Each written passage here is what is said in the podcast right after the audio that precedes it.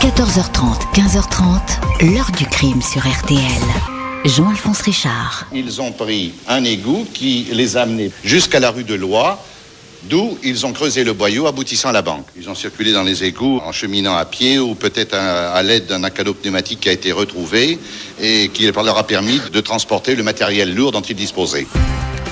Bonjour, comme Arsène Lupin.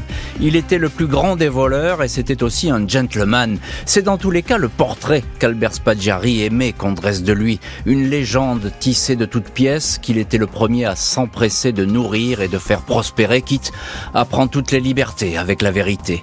Il n'empêche, le petit photographe figure bel et bien en bonne place au panthéon des criminels. Et ce depuis 46 ans, depuis le cambriolage de la Société Générale à Nice, le des égouts à l'été 1976, une opération tellement sophistiquée et démesurée qu'on la surnomme parfois la Joconde des casses. Spaggiari va apparaître comme le cerveau de ce fric-frac souterrain et le revendiquer, trop heureux d'apparaître comme un malfrat de génie, en metteur en scène hors pair qui va raconter dans le détail et avec jubilation son épopée. Reste que bien des questions restent dans l'ombre. Où sont passés les millions de la générale À qui étaient-ils principalement destinés Quels secrets renfermaient les coffres? Et l'un d'eux en particulier était-il visé? Autant de questions posées aujourd'hui à nos invités. 14h30, 15h30. L'heure du crime sur RTL. Dans l'heure du crime aujourd'hui, la trajectoire et les mystères d'Albert Spaggiari. Le nom de cet obscur photographe niçois va apparaître en pleine lumière à l'été de 1976 au détour d'un casse défiant toutes les imaginations dans les sous-sols d'une banque érigée en forteresse en plein centre-ville. Ce lundi 19 juillet 1976, quelques minutes après 8 heures du matin, l'employé chargé de déverrouiller l'accès à la salle des coffres de la Société Générale ne comprend pas pourquoi la porte lui résiste. Impossible de débloquer la sécurité, sans doute une panne électrique. Le directeur appelle alors en urgence les réparateurs, mais la paroi blindée ne bouge pas d'un pouce. La salle des coffres, au sous-sol de la banque, un bâtiment qui occupe tout un pâté d'immeubles au centre de Nice, est inaccessible. On dirait que la porte a été forcée émet un technicien. La police est alertée. Il faut presque une heure au marteau-piqueur pour percer le béton du mur. Le plus maigre des inspecteurs est choisi pour se glisser dans l'excavation, mais il ne veut pas salir son costume neuf. C'est donc en slip qu'il pénètre dans la salle des coffres, éclairé par les néons. Le spectacle est hallucinant. Sous ses yeux des armoires fortes, 19 au total, éventrées, des centaines de coffres, 337 selon le décompte officiel, ouverts à la masse et au chalumeau. Le chaos est indescriptible. Le sol est jonché de chèques, de pièces de monnaie, de paperasses, de mégots, de bouteilles de vin, de cognac, de whisky et de restes de repas. On aperçoit un marteau, une baramine, deux bouteilles d'acétylène, des saladiers en argent ont permis aux voleurs de faire leurs besoins. Des photos pornographiques retrouvées dans un coffre, celles d'une orgie locale, ont été scotchées sur un mur. Sur une cloison, il y a aussi cette inscription à la craie qui résonne comme un ultime pied de nez. Ni armes, ni violence, et sans haine. Alors que les clients inquiets et affolés se massent sous le soleil brûlant de l'été devant la grille fermée de la Société Générale, à l'intérieur, la direction fait les comptes. Un peu plus de 46 millions de francs, bijoux, liquides, lingots, envolés, soit l'équivalent d'environ 30 millions d'euros. Les casseurs sont passés sous la banque, par les égouts. Ils ont d'abord emprunté avec une camionnette la voie de service privé qui longe une petite rivière en partie couverte, le paillon. Des canaux pneumatiques chargés de matériel ont ensuite été tractés sur l'eau du canal jusque sous la Société Générale, à l'angle des rues Auguste de Lois et Hôtel des Postes. Ici, une galerie minière de 8 mètres de long a été creusée dans la glaise et le calcaire, sous la salle des coffres de la belle ouvrage. Le boyau a été étayé. Il y a même des bouts de moquette sur le sol. Personne n'a rien entendu, rien vu. Le passage était rebouché chaque soir avec des parpaings et de la boue. Le chantier a duré au moins deux mois, a mobilisé une vingtaine d'hommes, terrassiers, maçons, spécialistes du chalumeau. Seul le milieu marseillais ou italien dispose de tels moyens, estime le commissaire Besson, le patron de la PJ niçoise. Le butin aurait pu être bien plus élevé, les casseurs ont levé le camp à la hâte à cause d'un gros orage, dimanche, qui faisait gonfler le paillon et risquait de les piéger. Les policiers activent leurs informateurs. Ils savent que les auteurs du casse sont nombreux, trop nombreux pour passer inaperçus. Il suffit d'attendre. Trois mois plus tard, les dénommés Alain Bourna et François Pellegrin sont arrêtés. Les deux voyous essayaient de vendre huit lingots du casse dans une agence du Crédit Agricole de Roquefort-les-Pins. Devant le juge Richard Boisis, Pellegrin indique qu'il était un simple guetteur dans cette affaire. Il a été payé en lingots. Un nom est lâché, Albert Spadjari. C'est lui qui serait aux manettes. La PJ est étonné. Ce petit bonhomme, au visage anguleux, au faux air de Jacques Dutronc, est un photographe de mariage et de rallye auto. Il travaille occasionnellement pour la mairie. Sa boutique à pignon sur rue, juste derrière la promenade des Anglais. C'est un ancien para, 43 ans, marié à une infirmière, partisan de l'Algérie française. Hormis le braquage mouvementé d'un bar en Indochine quand il était sous les drapeaux, son casier est vierge ne lui connaît aucune accointance avec le milieu. Il va falloir interpeller ce drôle d'oiseau, mais pour l'instant il n'est pas là. Parti au Japon, suivre le déplacement du maire de Nice, Jacques Médecin. Le photographe du boulevard René Cassin intéresse au plus haut point les enquêteurs. Il va s'avérer être un client conciliant, arrangeant, mais jusqu'à un certain point. 27 octobre 76, Albert Spadjari fait face au commissaire Besson et aux inspecteurs de la PJ niçoise. On lui permet de fumer, il sourit aimablement mais il n'a rien à dire. On l'accueillit dans sa vieille bergerie de Bézodin à 40 km de Nice. La maison s'appelle les Oies Sauvages. Le haut contient une croix celtique et les S sont calligraphiés à la façon du sigle SS. Dans la bergerie, un portrait d'Adolf Hitler ainsi qu'un petit arsenal, fusil mitrailleur. On va inculpé pour détention d'armes de guerre, mais il s'en moque. Les policiers lui disent alors qu'ils vont placer en garde à vue son épouse, Audi. L'attitude de Spadjari change du tout au tout.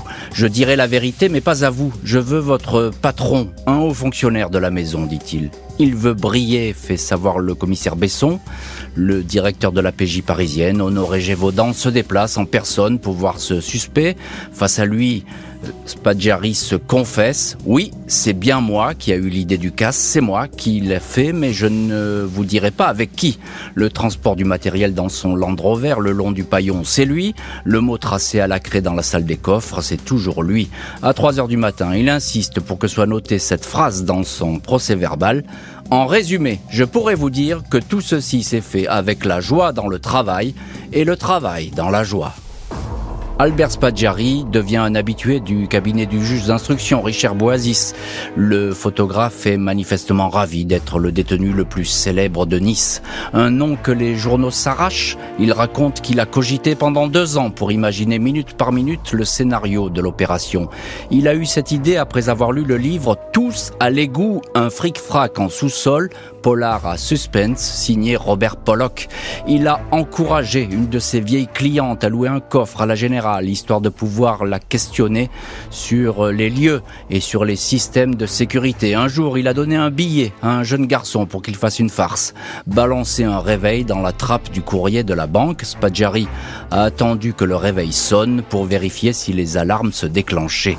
Le juge Boisis écoute ce suspect qui raconte son exploration de la rivière souterraine, 20 malfrats divisés en deux équipes, les truands, et puis la sienne, les politiques. Spadjari se moque d'être riche, dit-il. Il a fait tout ça pour financer une sombre organisation néofasciste appelée la Catena, la chaîne en italien. Le juge ne sait pas vraiment sur quel pied danser avec cet homme qui joue au mystérieux, parle plus volontiers de cause politique que de gros sous. Troublant, d'autant plus que Albert Spadjari a réellement ses entrées dans les cercles influents et il bénéficierait de protection. Le Monde relate ainsi que le photographe a embarqué avec des valises très lourdes lors du voyage au Japon du maire Jacques Médecin. Se pourrait-il que quelques lingots d'or soient partis vers le pays du soleil levant? S'interroge le journal. 10 mars 77, 15h, Spadjari est dans le cabinet du juge Boisis. Son avocat, maître Jacques Perra, est là, ainsi que la greffière, madame O'Haraud. Huit mois après le casse, c'est sa 17e audition, la routine s'est installée. Vous êtes bien pâle, lui fait remarquer le juge. Ce sont les dents, monsieur le juge, ce sont les dents. 16h55, Spadjari indique qu'il va donner de nouveaux détails. Il se lève pour aider le juge à examiner un plan, puis fait volte-face, se jette dans le vide du premier étage, une Renault 6 couleur caramel amortit sa chute. Il bondit sur une moto pilotée par un complice. Dans la rue déserte, Albert Spadjari crie Vive la quille la cavale de celui qu'on appelle alors le cerveau du casse de Nice va durer de longues années, un jeu du chat et de la souris avec les policiers. 10 mars 1977 au soir, Albert Spadjari ouvre le champagne dans le studio loué sous un faux nom par Audi, son épouse. Il y a là les deux hommes qui lui ont permis de s'enfuir du palais de justice, de vieux amis, Michel Bruzo-Grillet qui pilotait la moto et Robert Bob Desroches. Le fuyard ne peut pas rester à Nice, sa photo est dans tous les journaux. On le place dans le coffre d'une voiture sur un train de fret direction Paris. Il disparaît. Mai 78, presque deux ans après le casse, Spadjari, perruque brune, fausse barbe et lunettes, surgit dans Paris Match, photographié à Madrid. Il donne de ses nouvelles, provocateur, rigolard. Deux ans plus tard, le revoilà dans Match, perruque blonde, fumant un Havane devant une boutique de cigares du Vieux-Genève. 1983, Bernard Pivot enregistre en secret une émission spéciale d'apostrophe. Monsieur Albert, comme il aime se faire appeler, a en effet écrit une espèce d'autobiographie, le journal d'une truffe. La même année, il se laisse filmer à Rio, trinquant avec l'anglais Ronald Biggs, autre cerveau en cavale, celui de l'attaque du train Glasgow-Londres. Les policiers ne se formalisent guère des péripéties de Spadjari. Ils savent que le fuyard commence à être à court d'argent, monnaie ses interviews et finira bien par tomber. En France, une vingtaine de personnes ont été interpellées, des hommes de main dont il est bien difficile de savoir ce qu'ils ont fait dans les égouts de Nice. Seuls six suspects, cinq hommes, une femme comparaissent au mois d'octobre 79 devant la cour d'assises des Alpes-Maritimes. Procès qui tourne vite en rond et s'englue dans les silences. Acquittements et trois condamnations pour complicité. Aucun de ces accusés n'aurait fait partie des égoutiers. Aucun n'a donné la moindre information sur Albert Spadjari. Le cerveau du casse a beau fanfaronner, il n'a plus d'argent, sa cavale l'épuise et sa santé n'est de plus en plus mauvaise. Il va imaginer un dernier coup de théâtre. 1984, huit ans après le casse des égouts, Albert Spadjari continue à multiplier les lettres adressées aux journalistes. Il signe tous ses courriers par la même formule. Bien le bonjour d'Albert. Le moral pourtant est au plus bas. Spadjari vivote comme il peut et a le mal du pays. Dans une lettre, il assure Je rentre au couvent à perpète. Avertis un bon flic, mon petit juge et mon avocat. Mais Spadjari ne se rend pas. Il revient d'Amérique latine, rejoint l'Italie où sa compagne, Emilia des Sacco, l'héberge et le protège dans une ferme de Belluno dans le nord du pays. Spadjari, 56 ans, souffre d'un cancer de la gorge. Il monte un plan pour pouvoir rejoindre sa vieille mère à Hier, de l'autre côté de la frontière, mais les forces lui manquent. Dans un dernier courrier, il écrit Salut, quand vous lirez ces lignes, je serai mort. Il fait chaud, un soleil de plomb essaie de réchauffer mon sang qui se refroidit. Impossible de bronzer, les fantômes ne bronzent pas. 9 juin 1989, le fantôme Spadjari meurt dans son lit. Emilia Dassako et deux autres femmes placent son corps dans une caravane pour le déposer au domicile de sa mère. Le cerveau du casse de Nice, comme il le revendiquait, disparaît avec ses secrets, autant de confidences controversées et mensongères aux yeux de certains. En 2010, sous le pseudonyme Amigo, l'ancien truand Jacques Cassandry publie un livre, La vérité sur le casse de Nice. Il affirme que les véritables architectes de cette opération ne sont que lui-même et un de ses comparses, surnommé le Gros, Cassandry transforme le photographe en un simple second rôle, il s'attribue même le fameux ni armes, ni violence et sans haine. Difficile à ce stade de savoir où sont véritablement passés tous les millions du casse de Nice et si au-delà de l'argent c'est autre chose qu'on cherchait dans les coffres de la générale.